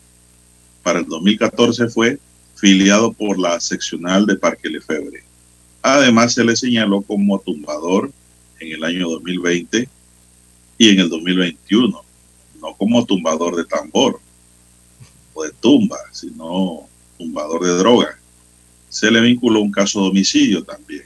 Los verdugos dejaron el vehículo en el que se transportaba abandonado en Cabra. Las, autoridades realizaron el levantamiento del cuerpo del matagato. Por este hecho, hasta ahora no hay aprendido, pero ya están tras la pista de una serie de sospechosos. Bien, y la Son violencia, las 7, 8 minutos. sí, la violencia no cesa, don Juan de Dios, amigos oyentes, eh, sobre todo en Ciudad Capital. ¿eh? Todos los días hay una cantidad, yo hablaba de epidemia de armas en los Estados Unidos y no sé si catalogar acá lo mismo, ¿no? Eh, en cuanto al tema de los homicidios y los asesinatos. Eh, bueno, eh, se registró un nuevo asesinato, pero esta vez en Panamá, en el sector de Panamá Este, en la provincia de Panamá. Este hecho se ha registrado en calle 91 de Los Cántaros en Nuevo Tocumen. Allí perdió la vida Jesús Enrique Hidrogo Gallardo, de 21 años de edad, quien fue llevado al hospital Irma de Lourdes Sanetato tras recibir eh, varios disparos, eh, según eh, indicaron las autoridades. Estos disparos los recibió en una residencia. Allí a esa residencia ingresaron tres sujetos armados que ya han sido identificados y empezaron a disparar contra Jesús, dejándolo herido de gravedad para después darse a la fuga. Así que se inició la investigación al respecto de este asesinato. Eh, por el momento el móvil del crimen es desconocido y la víctima mantenía, veamos el informe, siete disparos entre la cabeza, el pecho, el abdomen y un dedo del pie izquierdo. Esto se, se registró en el sector de Nuevo Tocumen, eh, en Los Cántaros. Bueno, la ola de violencia, don César, como yo te digo, pues se mantiene. Criminalidad no hay forma por ahora de parar esto, gobierno tras gobierno. La noche del sábado, tres personas resultaron heridas con armas de fuego cuando se encontraban dentro de un apartamento en el sector Los Lagos, en Cristóbal, provincia de Colón. Los heridos fueron llevados al Hospital Manuel Amador Guerrero, donde posteriormente se, enteró, se enterró, dice, aquí se enteró debe ser del fallecimiento de Gerardo Rodríguez, de 34 años de edad.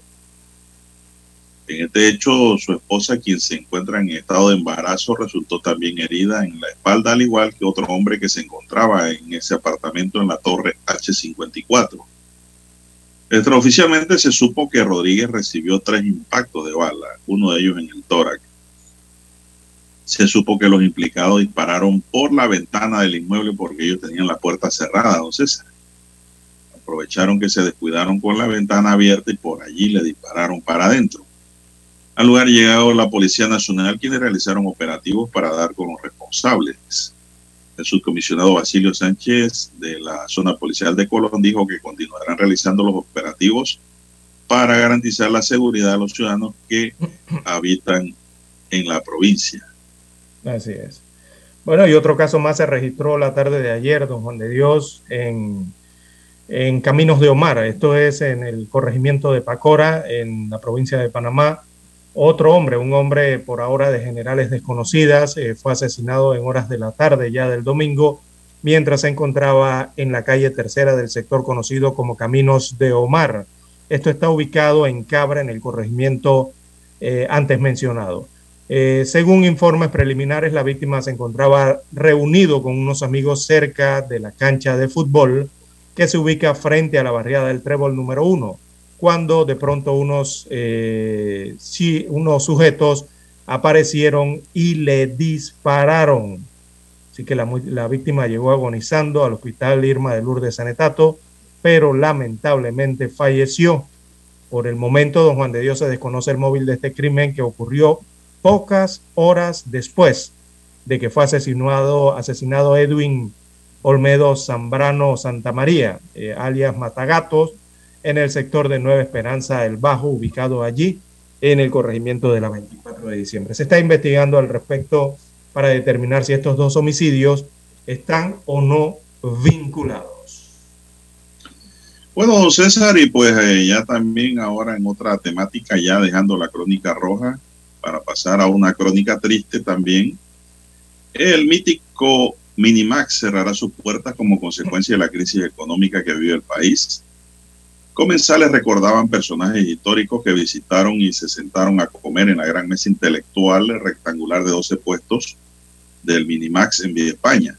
Añoraban al doctor Arnulfo Arias Madrid y su sobrino Roberto Tito Arias, al general Omar Torrijos Herrera, a los periodistas escolásticos Fulele Calvo, Roberto Núñez Escobar, don Chicho Puga, que era el editorialista de Omega don Víctor Martínez Blanco, maestro de la radio y la TV, a políticos como Fito Duque, Gerardo González, juristas como Juan Materno Vázquez y otros destacados intelectuales que hoy día no nos acompañan físicamente.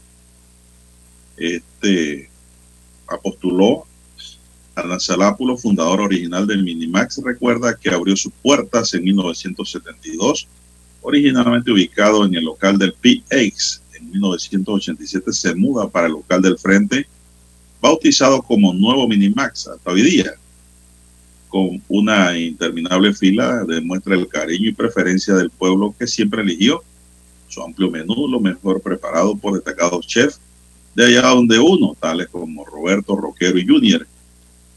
En su último día ayer, don César, la señora Lupita, propietaria del restaurante, visiblemente nostálgica, nos dijo que tenía que entregar el local hoy mismo y que había una pauta, una pausa Ojalá podamos regresar en otro local, dijo.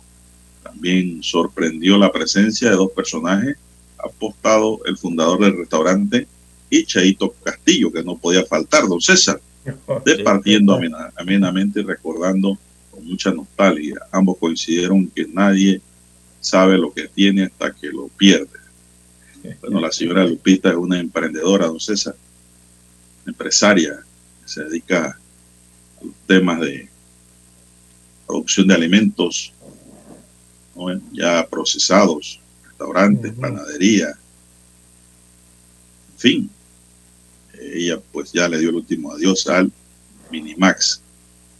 Ella y su esposo Pepe son los que le dieron vida a este restaurante, don César.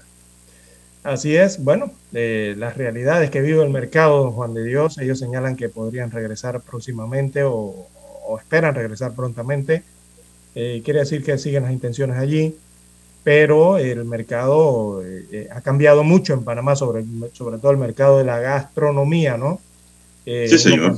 Uno cuando, sale a la calle, un, cuántos negocios de comida ve a su alrededor, don Juan de Dios, y eso que uno no es restaurantero. ¿ah? Y si uno suma toda esa competencia que ahora generan también las empresas delivery, hoy, o sea, contra... Ese negocio es duro, don César. Exacto. ¿Contra cuántos otros restaurantes eh, fácil. Eh, se está compitiendo tratando de vender lo mismo, ¿no? Que son alimentos en este caso. Bueno, es un negocio que, requiere mucha dedicación y presencia. Sí, y, atención, y atención, algo vital hoy día, don Juan de Dios, es la atención y la calidad eh, del trato al cliente. prácticamente eso lo es todo hoy día sobre todo, ¿no? Cuando todos venden lo mismo, de alimentos, y a veces ser diferente es muy difícil. Pero bueno, son las tendencias, así se va modernizando hasta la gastronomía. Llegó el momento de otra pausa, don Dani. Vamos a la pausa y regresamos. Noticiero Omega Estéreo, 7:30 AM. Infoanálisis, con entrevistas y análisis con los personajes que son noticia. La mejor franja informativa matutina está en los 107.3 FM de Omega Estéreo, cadena nacional. presentamos el reportaje internacional vía satélite desde Washington por cortesía de Sherwin Williams. Recibe galón gratis de Aqualock al comprar un tanque o 5 galones de impermeabilizantes Aqualock. Restricciones aplican. Con el objetivo de reducir las brechas de desempleo y su relación con la migración irregular en Centroamérica, Honduras recibirá una inversión de 180 millones de dólares por parte de la Alianza para América Central o Partnership for Centroamérica, un proyecto promovido por la vicepresidenta estadounidense Kamala Harris y que permitirá a su vez la creación de al menos 15.000 plazas de trabajo. Desde la Alianza para Centroamérica creen que el apoyo a naciones de la región contribuirá al desarrollo social y evitar las migraciones irregulares, aseguró Jonathan Fantini, director de Partnership for Centroamérica. Empresas que están uh, invirtiendo acá como Parkdale Mills y Andy Warlick en, en Honduras y este país. Este esfuerzo es concentrado en una cosa y eso es mejorando las vidas de las comunidades de Honduras. El secretario privado de la presidencia dijo que la inversión para el gobierno de Xiomara Castro representa un llamado a invertir en Honduras. Se están generando las condiciones para tener una inversión honesta, para tener inversionistas honestos que vienen a generar empleo. El presidente de la Asociación Hondureña de Maquiladores, Mario Canaguati, aseguró que los fondos permitirán abrir nuevos mercados y aumentar las exportaciones. Está permitiendo que podamos proceder a lo que es la cadena de suministros para que podamos aumentar nuestras exportaciones. La inversión reafirma una vez más los acuerdos bilaterales entre Estados Unidos y Honduras como parte de la política de generación de empleo y así incidir en las migraciones irregulares. Oscar Ortiz, Voz de América, Honduras. Quizás sientas que la lluvia nos ha dado tregua, pero no te confíes. Siempre hay que estar preparados para todo. Protege tu hogar y tus proyectos de los cambios impredecibles del clima con la gran variedad de productos a prueba de invierno de Sherwin Williams. Por la compra de un tanco 5 galones de impermeabilizantes Aqualock, recibe gratis un galón de Aqualock, válido hasta el 30 de septiembre o hasta agotar existencias de mil galones en tiendas Sherwin Williams o distribuidores participantes. Para una casa a prueba de invierno, pregúntale a Sherwin Williams. El reportaje internacional vía satélite desde Washington llegó a ustedes gracias a Aqualock de Sherwin Williams. Para anunciarse en Omega Estéreo, marque el 269-2237. Con mucho gusto le brindaremos una atención profesional y personalizada. Su publicidad en Omega Estéreo. La escucharán de costa a costa y frontera a frontera. Contáctenos 269-2237. Gracias. Problemas de tierra, accidentes graves, reclamos a aseguradoras, incumplimientos de contratos, reclamos de herencias, todo asunto civil y penal, consulte al 6614-1445. Ahora contamos con el servicio de asesoría, confección de pliegos de cargos, impugnación y defensa en materia de contrataciones públicas. 6614-1445. Licenciados Juan de Dios Hernández Sanjur y Belkis Hernández Díaz. ¿Qué tal amigos? Les saluda Álvaro Alvarado. Quiero invitarlos para que me acompañen en mi nueva casa, Omega Estéreo, donde estaremos hablando sin rodeos de los temas que interesan a Panamá. De lunes a viernes, de 8 y 30 a 9 y 30 de la mañana. Sin rodeos, con Álvaro Alvarado, por Omega Estéreo. Noticiero Omega Estéreo.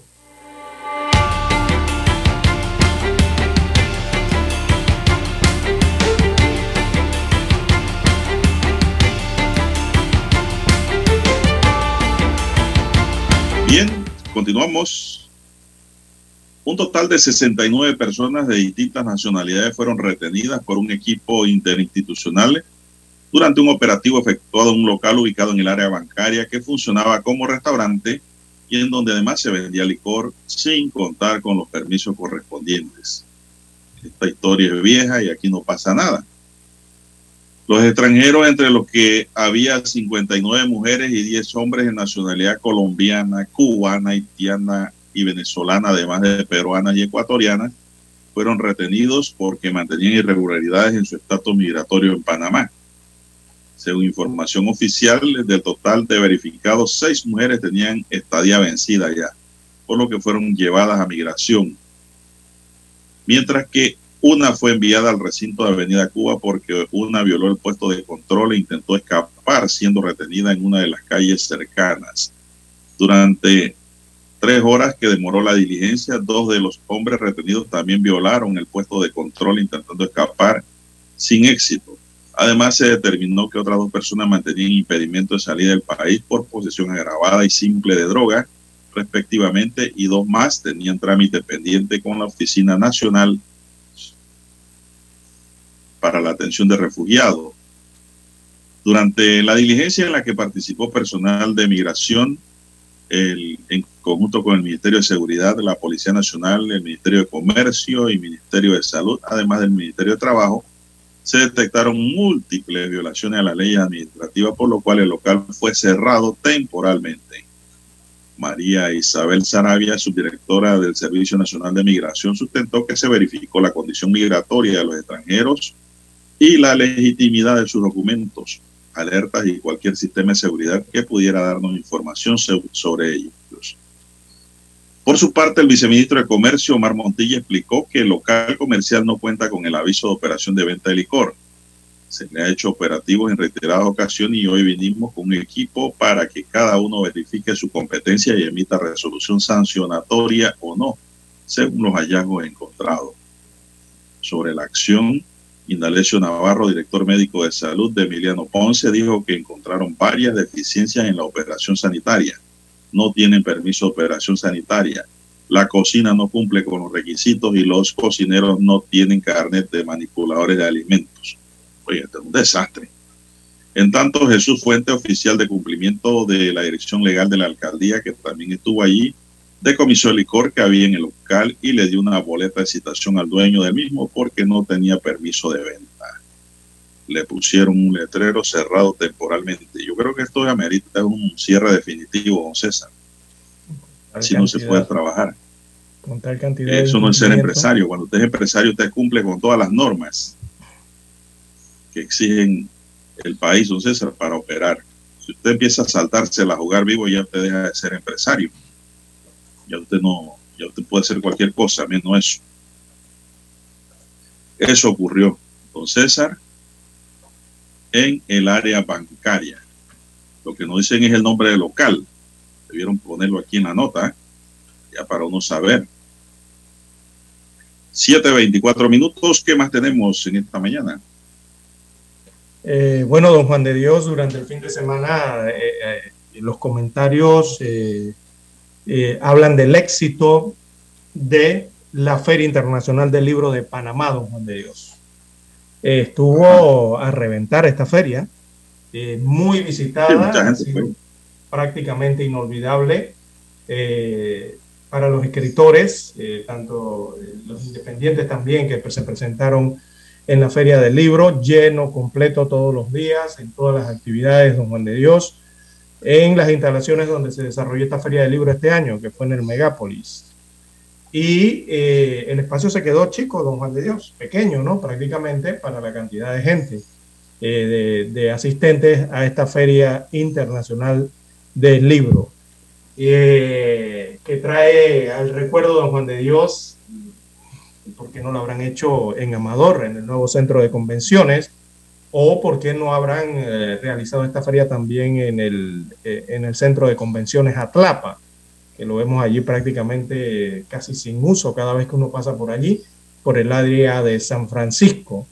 Eh, hay una necesidad real ¿no? para estos tipos de eventos dentro de la ciudad capital, eh, para exposiciones y no sé, ese centro de convenciones Atlapa eh, al final en qué va a quedar, don Juan de Dios, si eso lo van a utilizar, es que lo quieren vender para hacer eh, alto, al- al- eh, hacer allí desarrollos eh, comerciales o de habitaciones, edificios me refiero en este caso, y este centro de convenciones, ¿usted le ha escuchado algún proyecto último que se tenga para él?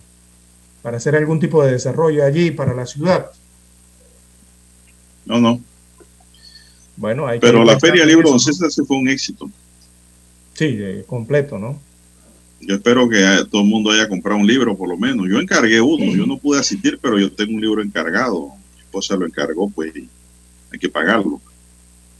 pero no, no sé si la gente lee o no lee el libro.